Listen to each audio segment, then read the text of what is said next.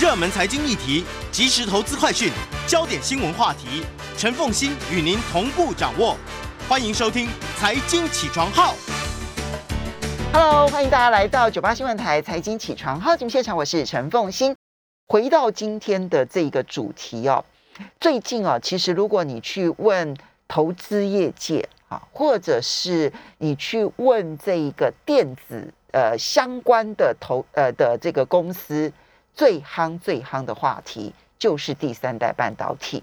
当我们知道说，在去年中国大陆其实呢，将第三代半导体列为他们重点又重点的一个发展产业，但是现在呢，这个第三代半导体呢，是已经很实际的看到它在这个未来半导体运用的重大产业当中呢，是扮演举足轻重的角色，所以。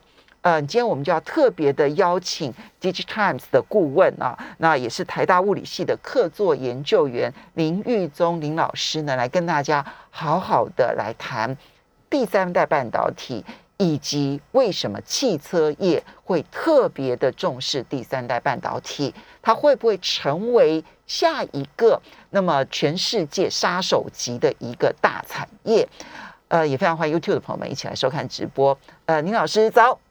哎，早，呃，大家好，呃，我先开始一段科普，好是什么叫做第三代半导体？因为这这不是大家熟悉的材料啊、我开宗明义讲，IC 之的精益是要你能控制它。嗯那为什么我们要用半导体？因为半导体是你施加电压的时候，它是有电流可以通过嗯啊，没有电压的时候，它就是变成绝缘体。啊，嗯类似绝缘体。嗯好，所以这个是最重要，是你能控制它。嗯那我们过去所熟悉的第一代半导体，呃，尤其是矽嗯啊，另外一个是锗，嗯都是一个元素的啊，嗯，尤其就是是单元素。单元素的嗯矽，基本上它的你控制它的电压至少要一点一二伏呃电子伏特，嗯你这样才能让它导通。嗯啊，所以我们以前的呃元件有从三点三伏降到二点八伏，降到一点不二点五伏、一点八伏啊，最后到一点五伏。好，那基本上你就是要用它导电跟不导电的状况中间大概就差了一点一二伏。，OK。那我们为什么当初选系呢？第一个当然是地球上可能很它的资源非常丰富，取之不尽，用对对之不竭对。可是另外的，它又非常合适，因为它的呃，我们希望开关的时候不要太费力气，但是也不要是说呃，开关的电压只有譬如说是零点三、零点二，你可能一下子就不小心就漏电了 OK。啊。所以所以说半导体就是这样子，好控制，用一定的电压，嗯但是你又不希望它的。呃，是类似绝缘的，你要加很大很大的电压才能通，因为这样的话你会损耗很多能量。嗯，OK，啊，这是第一代半导体的考虑，就是细跟折，对，细跟锗。第二代呢，它是就是呃 a 那个呃 gallium arsenide 砷化镓嗯。以及 indium phosphide 嗯。呃就是磷化铟。嗯。啊呃前者是在做那个 RF 的，就射频。嗯。Indium phosphide 最主要是在做光电的，尤其是在做镭射。嗯。光源。嗯。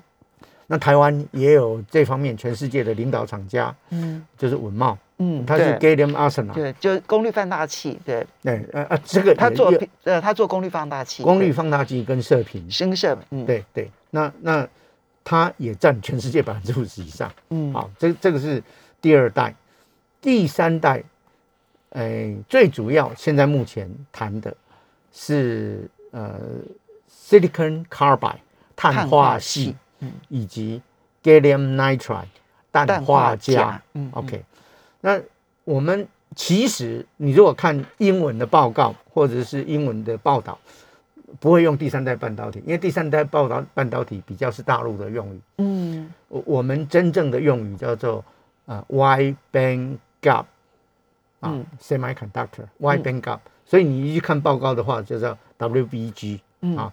但什么叫 wide band gap 呢？就是刚刚我讲，你要施加多少电压，它才会变成多少呃导电态嗯。啊、碳化系是三点二六伏，嗯，那呃氮化镓是那个三点五伏，嗯。三点五电电子伏特，需要比较高的电压，需要高比较比较高的电压。好，那但是你就想说，按照我刚刚讲的细的好处，不是就是要比较那个对啊，容易能够控制，容易能控控制。啊，最主要是我们电的传输的一个特性。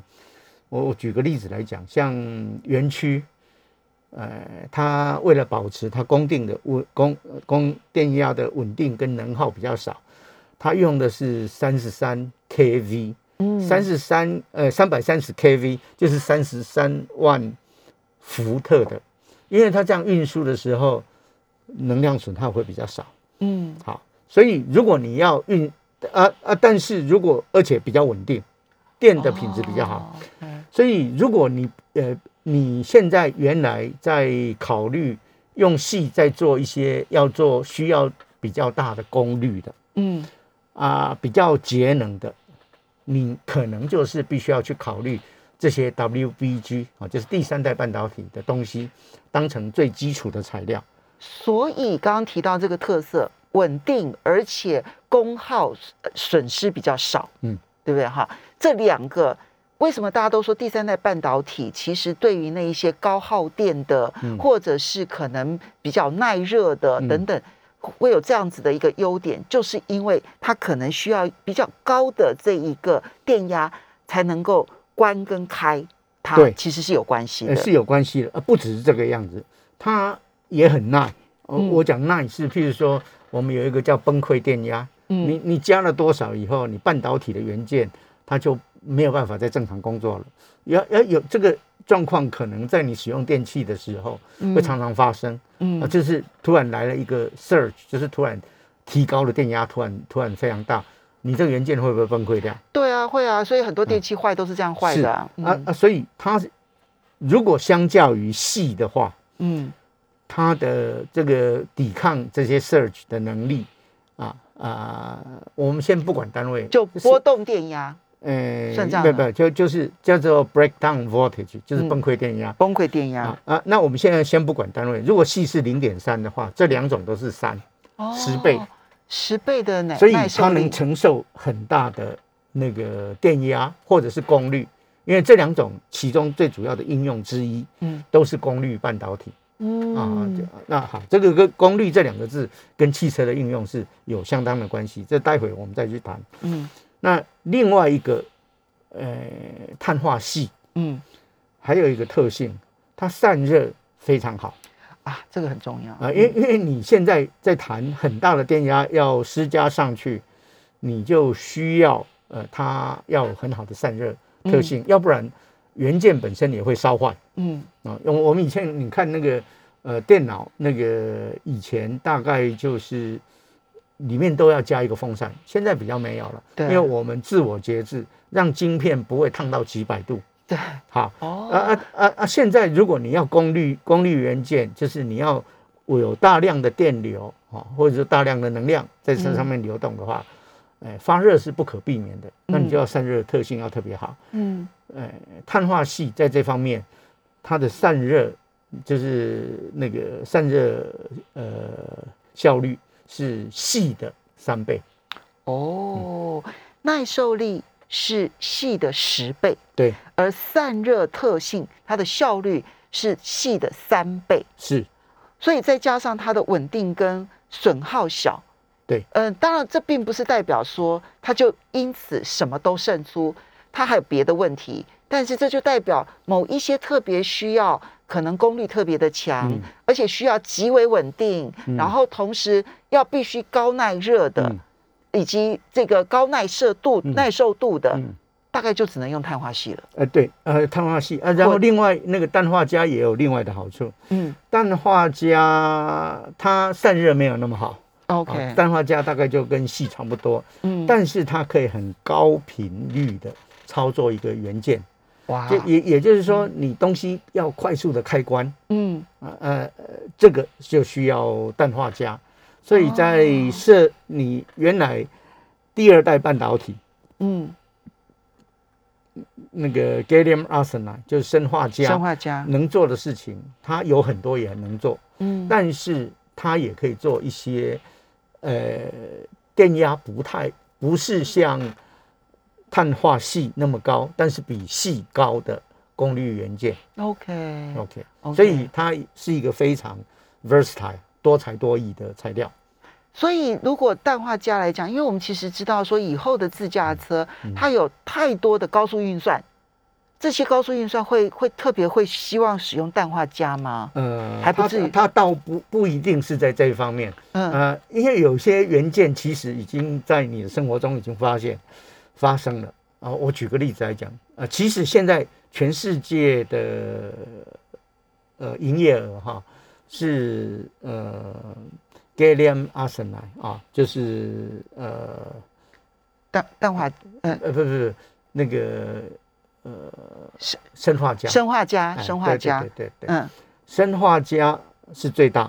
嗯。然后是氮化镓，嗯，然后才是碳化硅、碳化系，气嗯哎哼，就就是现在是这个样子。嗯。那也就是说，现在的氮化镓在我们的生活中其实已经逐渐看见了。嗯我我举个例子来讲，譬如说你手机有快充，嗯快充里面的就是用氮那个氮化镓。哦，OK，哎，呃哦，，OPPO 有，小米有，呃呃，这这些的应用已经出现了。这些应用已经出现在生活了，而且像我那个快充头都已经买了两两年了吧，哎两年或三年表示这个这个氮化镓的这个运用，其实已经比我们想象中的时间长了。对，好那我们刚刚提到了，就是碳化系跟氮化镓的这些特性，这些特性呢，就使当当有有，这显然都是讲优点。那它的嗯缺点是什么呢？到目前为止，好，到目前的缺点，这个是产业界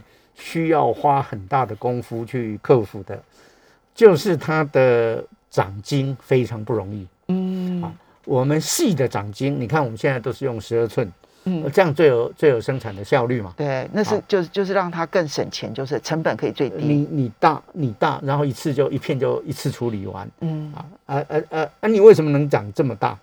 最主要的原因是你可以控制它的生产过程。嗯那我举呃，现在主要的那个生产量哈，呃，氮化镓大概还是在四寸，哦，这么小，嗯，碳化系在六寸，嗯。也许两年以后它会搬到八寸，嗯，但是现在仍然是六寸跟为主，四寸为辅，嗯嗯，就是碳化系。啊，要长到八寸，那个需要还额外的努力。那最主要是这些东西，它在呃生长的过程之中，呃，我们能对它的控制能力仍然非常有限。但是有一些工具可以帮忙我们去达达成它。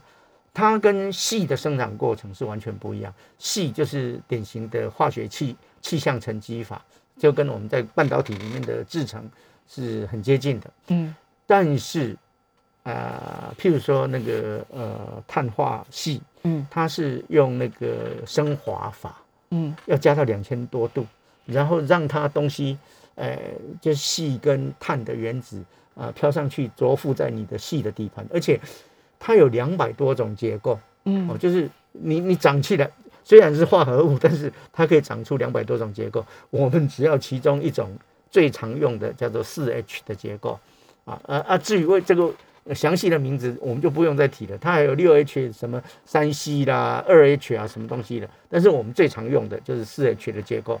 你要让控制，呃，就是控制那这两种不一样的原子，而且在两千多度的高温，能够生那个生长出随你所所想要的东西，这是要下过很大的功夫，而且要有新的工具想办法去控制它。好，所以呢，你就知道说，刚刚提到了它的运用上面，你已经可以想象有太多的领域需要嗯啊，尤其汽车业。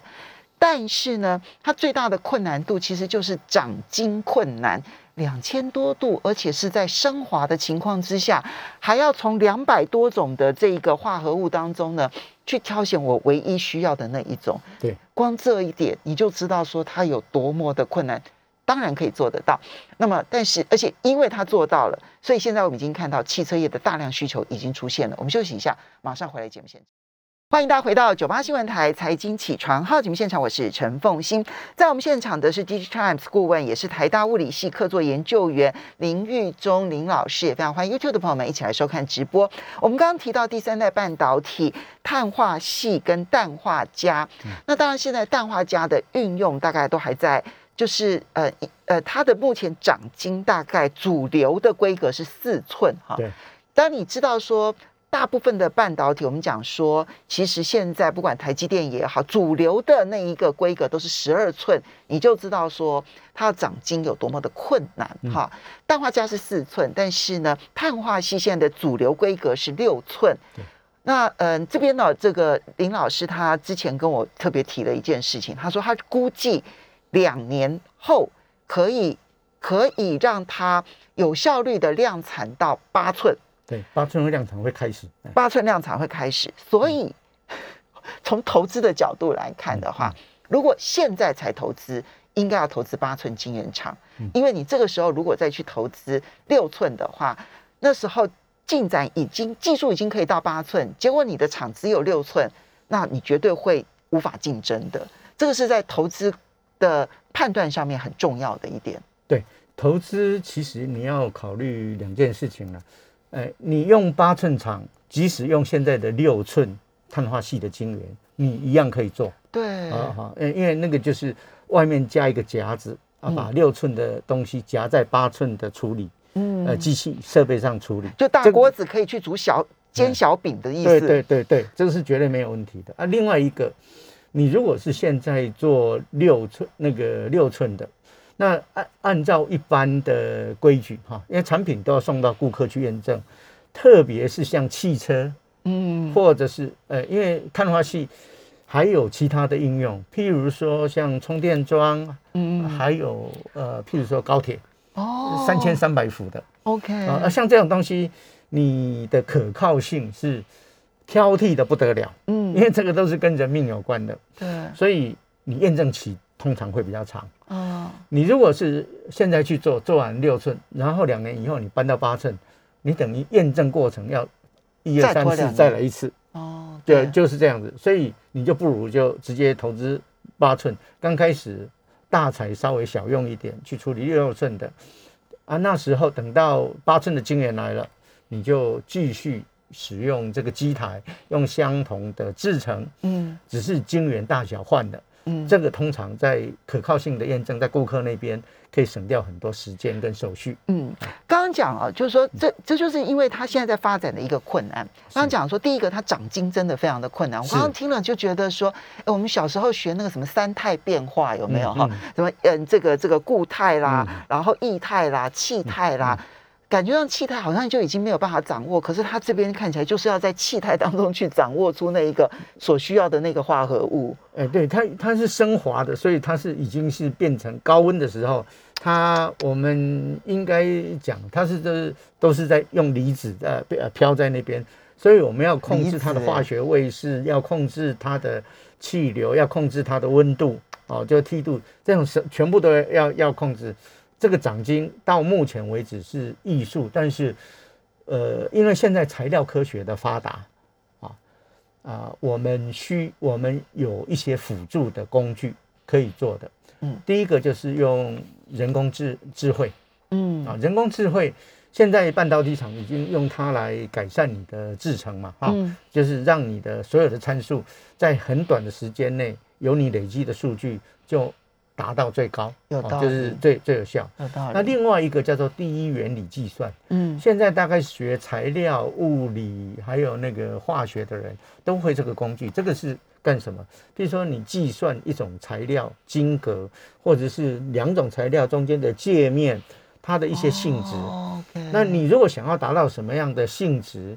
那在什么样的条件，譬如说在温度或压力或电压条件，它更容易达到哦，有啊，你你想要的这样，这个都是可以算的。OK，呃，我讲算是你你算已经算到每呃这个原子另外一个原子这样一个一个一个摆，对你再加上这个嗯计算机高速高速运算，然后再加上人工智慧的协助，嗯。然后再加上第一原理的计算，对，哦，呃呃呃，这两个加进去会大幅的改善啊、两件事情，一个就是我们生产晶圆，它本身的良率，嗯，现在生产晶圆的良率，呃，其实是非常低的。这个为什么晶圆价格现在这么贵？就第三代半导体第三代半导体，呃，在现在为为止了哈，一个譬如说碳化系或氮化镓的元件，它 wafer 啊，就是晶圆本身的嗯，成本占整个元件材料的百分之五十。哦，然后上面你如果是譬如说碳化系上面长碳化系的元件，那个叫做 A epi，大陆叫做外延，嗯。但是诶那个 epitaxy 哈，嗯。那呃这个在另外再占百分之二十五，嗯。然后你的制造就是晶圆厂，你才占百分之二十五，嗯，这个你是没有办法想象的，因为在譬如说呃比较先进制成的呃的台积售价电呐，售价哈，就一片 wafer 的售价可能是一万五美金，对。它晶圆成本才多少？一百二十块钱美金。因为你只要想台积电的毛利平均是百分之六十，你就知道说，刚刚你一讲这个下来，这个台这个一个晶圆厂，它能够把它所有的投资的设备全部通通就加进去，它只占百分之二十五，那它的获利绝对是低于百分之十以内的啊。哎，这所以所以这个会引发后面的我我们可能会讨论的产业的一些发展的趋势。嗯。但是重要的，你看一看，我刚刚讲说，呃，silicon 啊，就是细啊，在占现在先进制程的售价，它可能是不到百分之一，对。它，一个是一半啊，所以你你在做这些东西的时候，你一定有所考量，嗯。就是说看你怎么样子要往那个产生最大的价值，因为一个企业嗯你在竞争的过程中，你一定要想办法。嗯呃掌握你产品中最主要的增加价值的环节，哦要不然的话，你就是别人的配角。好。所以刚刚提到了长金困难，然后生产制成，其实要达到一定的良率也非常的困难。对，我们现在知道说金元这件事情啊，其实它的赢输赢之间，其实就在那个可能差距百分之五的良率。嗯对，以台积电来说，它的良率应该都要控制在百分之九十五以上。嗯这这个是它一定要要求做到，这才是它获利的关键。嗯那很多晶圆代工厂没办法跟它竞争的原因，就是因为那个良率跟不上。嗯我不是做不出来，但是你的良率百分之九十，我的良率只有百分之七十，我告诉你就无法竞争。嗯可是第三代半导体，我们光是在产生晶圆这件事情，嗯它的良率现在有多低啊？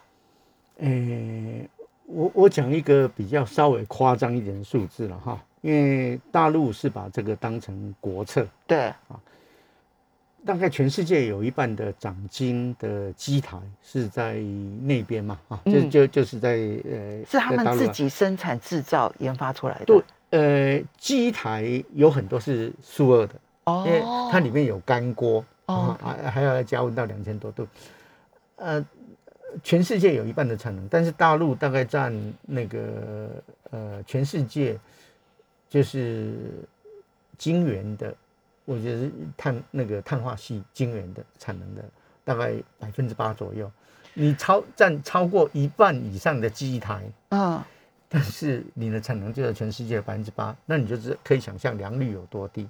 OK，呃呃，前几年我还听过一些像个位数的良率，就是嗯你你的晶圆大部分是长不好的。嗯啊那在制，我们再回来再讲说制制成哈、就是说你到晶圆厂以后，他给你一片好的东西，它有什么困难？一个就是呃，譬如说碳化系是非常非常硬，大嗯概、呃比它硬的东西大概可以想象是钻石，没有几种。哦啊，，所以你在蚀刻，或者是要把一些呃 doping，就是我们要把一些原子呃离子打进它里面，让它改变它的导电性。嗯。啊，你要加热啊嗯。啊啊蚀刻啊啊挖的比较深，啊要把它磨的比较薄。啊，因为我们通常希望晶圆到最后是磨的比较薄，嗯。呃，所有的功率器件大概都有这样子的要求，你到最后要减薄，在背面要把它磨得薄薄，然后加金属让它导导热，呃，会比较好一点。这个都是比较困难的部分。嗯，所以这算是在这一个呃 IC 制造的程序上面的困难吗？是是，所以这就使得所有的半导体制造这一方，我们前面是原材料的供应这一方的困难，但是现在包括制造这一方，其实都是很困难。呃这个是新的挑战嘛？这也就是意味着，如果你突破了，那就是你的独家优势了。哎，是是，到目前为止，台湾的相关公司，因为我们在制造这边特别的强，嗯是。有有有有突破的很好的吗？呃，其实台积电在这方面的代工一直都有。嗯然后另外，譬如说碳化系的话，还有，呃，文茂也有，，OK，汉磊也有。嗯哼，所以，所以台湾在这方面在制造方面的经验，这个环节并不差嗯啊啊！而且我相信，即使现在面临一些瓶颈，未来都有办法克服。因为我们在呃半导体制造就是怎么样子，基本上现在都是操控原子单个原子或单个分子，甚至可以操控到单个电子。嗯我们也有电晶体，里面只有一个电子的，就进出只有一个电子。现在人、人已经可以做这样子了，那我们都有办法去，我相信是可以克服的啊。我呃，但是前面长金的部分的话，长金的部分，台湾也有，呃，我估计大概四五家公司嘛，啊，嗯呃，我们现在有全世界也算是前三名的那个长金的公司嘛，嗯啊呃，就是中美金啊嗯，它底下的环球呃那个环环球金，然后汉民也汉民也有试图要去做，嗯。啊、还呃有一家新的公司还没有上市，但是他们正试图要去做，应该叫做稳成啊，嗯嗯。还有一家叫做呃原来在做光电的，嗯。呃叫太极，嗯，他们也嗯想做啊嗯，当然也许还有新的公司会投入。嗯。啊，如果啊，但是最重要的就是，在我看来哈，这个产业最最重要的发展是你能不能掌握像 Cree，就是科瑞，全世界的领导厂商，对，他呃，他能够之所以他能够做的那么好的原因，呃呃，这个基本上你要投入 AI 啊，要投入第一原理，这些东西是让你不用花实质上的钱跟时间，嗯就可以先用知识先把对你要的那个知识减少尝试。我们稍微休息一下，嗯马上回来节目现场了。欢迎大家回到九八新闻台财经起床号节目现场，我是陈凤欣。在我们现场的是 d i g Times 顾问，也是台大物理系客座研究员林玉忠林老师啊，林林教授。那我们刚刚提到了第三代半导体呢，它碳化系也好，跟氮化镓也好，嗯它的特性，然后呢，它这些特性所发展出来，可以在什么样的产业的运用？我们这一段就要来重点放在这边了，因为制造就是包括了长晶，就长成这个晶圆，嗯。不管它现在是四寸还是六寸，还是未来可以发展成八寸，嗯。当你也可以预计得到，十年之内一定可以长到十二寸，一定有办法可以克服到它。那现在都还在发展中，好，或者我拿到了晶圆之后，接着我要去把它设计，而且制造出嗯。可以使用在特定产业的产品上面的这些元件，嗯。对不对？好，这个过程，我们台湾当然有很多很强的公司，嗯。嗯。好，其实现在全世界都在加速当中。其实中国大陆现在投入非常的多哦，好。对。那，最重要的原因是看到了那个产业运用，大家才愿意投入啊。是。那我们就要讲产业运用，呃其中有一个现在被大家那个特别提出来的是汽车半导体为什么？啊，因为汽汽车半导体其实领域不只是功率半导体，我们刚提的都是功率半导体，它还有很多，譬如说像 ADAS 啊，就是自动驾驶辅助系统。对。啊，还有你的对环境的所有的侦测，你有各式各样的感测器，呃、感测器，呃，有 camera 哈，这是光学的；有 lidar，这是镭射的；还有那个 radar 哈，嗯。啊，然后你怎么样把这些讯号整合，做出综合判断？然后你有车内的 cabinet 的那个 infotainment，但是最近会发生的事情，呃，我我们现在自驾大概就是发展到 level two 啊，嗯。就是这样，但是一定会马上要发生的事情是电动车，因为在嗯很多国家是，尤其是在欧洲，那是法规规定，你就要只能接受你电动车。尤其是欧洲嘛，它二对零三五年之后，理论上大多数的国家其实是不生产汽汽车跟这个燃油燃那个柴油车了。对对对，就是不不用那个石化啊、嗯。那那你如果要使用啊，这这个就是电力当成你的驱动力的话，一个很重要的事情，第一个你电池的蓄电能力。但是电池的哦蓄电能力，我们一天一天在挤啊啊，by the way，电池的蓄电能力也是材料科学中间的一个很大的环节。嗯啊，他们的呃现在的发展也都是用人工智慧，甚至是用量子计算计算在在努力在想办法去提升这个性嗯能。可是你电池现在假设给你一个电池，它有多少电量？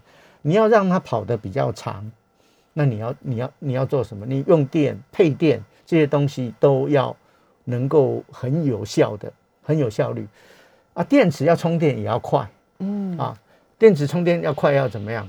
你要提高电压对啊呃呃呃，就是提高电压，呃啊，然后电压，但是你实际上在使用的你呃的器具，譬如说你车里面的可以插的那个电源嗯。五伏嗯。啊啊啊啊，从现在是从一般来讲电池的电压是六百到八百，你要呃就转压。对转压就变压器啊、DC 变成对。DC 哈，直流电变成直流电啊，你也有要变成交流电的，嗯。这个他们叫做大陆翻译叫逆变器了，嗯。英文叫 inverter 嗯。啊。那那现在用未估计未来成长最高的会是从呃那个就是从八百伏的直流电变成要你要马达，就是你要、你要车子要要驱动的啊、这一块这一块。啊，这因为这个能源效率非常有关系啊，这这个成长率会最高。另外一个叫做 OBC，什么叫 OBC 呢？叫 On Board Charge Charger，啊，就是你可以在车上直接充电，你不必把电池另外再搬出来在外面去，你可以直接充电。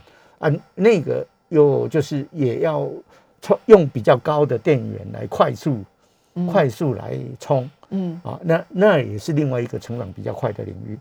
所以单只是碳化系，在车子上你就有这么多的，呃，AC 变成 DC，DC 变成 DC，DC 变成 AC，还有那个快充，嗯，光是电动车的发展，我们都还不去讲它什么感测啦，嗯。什么其他的这一些侦测的这一些需要。光是因为电动车，我在电压上面的一些，或者它的这个嗯电的的直流电跟交流电的改变上面，嗯我就需要大量的 IC，而且必须是碳化系的 IC。哎，碳化系还有另外的好处了。我我我我我举个例子来讲，它比正常的用细做的东西，它可以小很多。哦，啊真的，啊啊！所以你车子要体积要小，重量要轻，嗯你就需要呃碳化系这种材料，要不然你若带着很笨重的东西，你那个电池再大也是、嗯也是要损耗的嗯啊啊！所以它可以变得比较小，所以你可以装更多的元件，变得比较轻，你走路的时候不那么耗电啊。这这也都是呃跟氮化镓碳化系相对于系的一个很大的好处。所以，嗯，其实这个您您自己在文章里头有提到说，现在二零二零年的时候呢，半导体的零件嗯占整个汽车的制造成本的占比来看，大概是占百分之三十。哈，对，目前。但是你估计到二零三零年的时候呢，它的成本占比会达到百分之五十。嗯，到了二零七呃二零四零年的时候，也就是不到二十年的时间，嗯它半导体占整个汽车制造成本会达到百分之七十。是啊啊，这个是法新社的预估，每一家预估出来的都有一些出入，嗯啊，所以说这些数字是 arguable，因为你如果也有算平均的，嗯呃，平均的也许就没有那么高，嗯。啊，譬譬如说像我的车子，呃，车子上面还是有呃呃 infotainment 的嗯系统，还有自动那个那个一些 braking，还有一些 control 这些东西还是都有，它里面也有一个小电脑，嗯。也有用到 memory，但是你如果你的统计不管怎么样子，它一个趋势是它电子的成分是快速增加。首先是由于电动电动的刚开始只是因为趋电动，车，那后来变成哎自驾，对。这对，两件事情是使你的零件的半导体化。嗯。啊，所以汽车厂现在有一个想法，如果我大部分的价值增加，会是来自于这些半导体，对我我就必须要掌握半导体，尤其是最近被吓到了。对你想想看，那个成本如果占了五成，占嗯。占了七成，我想每一家汽车厂都想要去发展半导体了吧？或至少我必须要投资或者策略联盟了吧？是，呃，譬如说我们现在呃知道特斯拉，特斯拉它走得非常早，二零一六年它就有它自己的半导体的设计公司嗯啊。那大陆那边的呃，就电动车比较发展比较积极的中车比亚迪，他们干脆买晶圆厂。，OK，啊，晶圆厂他们要晶圆厂，他们也有设计公司，所以他们就把整个流程全部都串串起来的。因为嗯最主主要创造价值的那一块，一定要掌握在手里面。嗯，这这个是所有所有的产业一个竞争的不二法则。所以为什么你会看到，不管是汽车业，或者是电动车的研究业者，或者是这一个半导体业者，大家都在谈第三代半导体，嗯就是看到了，就是我们传统的细晶圆，它能够运用的范围。当然还是很多，先进制程还是很重要，可它可能更重要在手机这些相关的。嗯可是汽车这个行业里头，它可能大量需要的碳化系，现在需求量才刚刚开始而已。对啊，还还没有放大啊。但是即使这个样，它也有其他的用处。我我我举个例子，像譬如说我刚刚讲的那个高铁，高铁嗯三千三百伏，这个大概就是有碳化系，没有没有其他的替代品。嗯有道理。啊啊，另外还有其他的。那我觉得卫星产业应该也都是了。呃，那个可能会跟 gallium nitride 啊，就是氮氮化镓射频的东西，会跟那个东西有关。还有汽车上面还还也用到很多那个像充电桩，它因为要快速那个快速那个，它充它会有。然后另外，呃，我们在节目中曾经提过的 lidar 哦，对，呃这光达，光达嗯。啊，就是呃镭射的感测器。嗯。啊，它也因为它有快速的快高频的闪动，呃嗯，它也需要用 gallium nitride。就是那个嗯。氮化镓。对对对对。所以你看到那个极快速的那个转变，氮化镓是最好的。对，好，那但是呢，在稳定耐热这些事情上面还有的话，高高功率、特高功率。特高功率，所以这啊但是氮化镓的功率，呃，耐受度也不差。时间的关系，我们要非常谢谢林玉忠林教授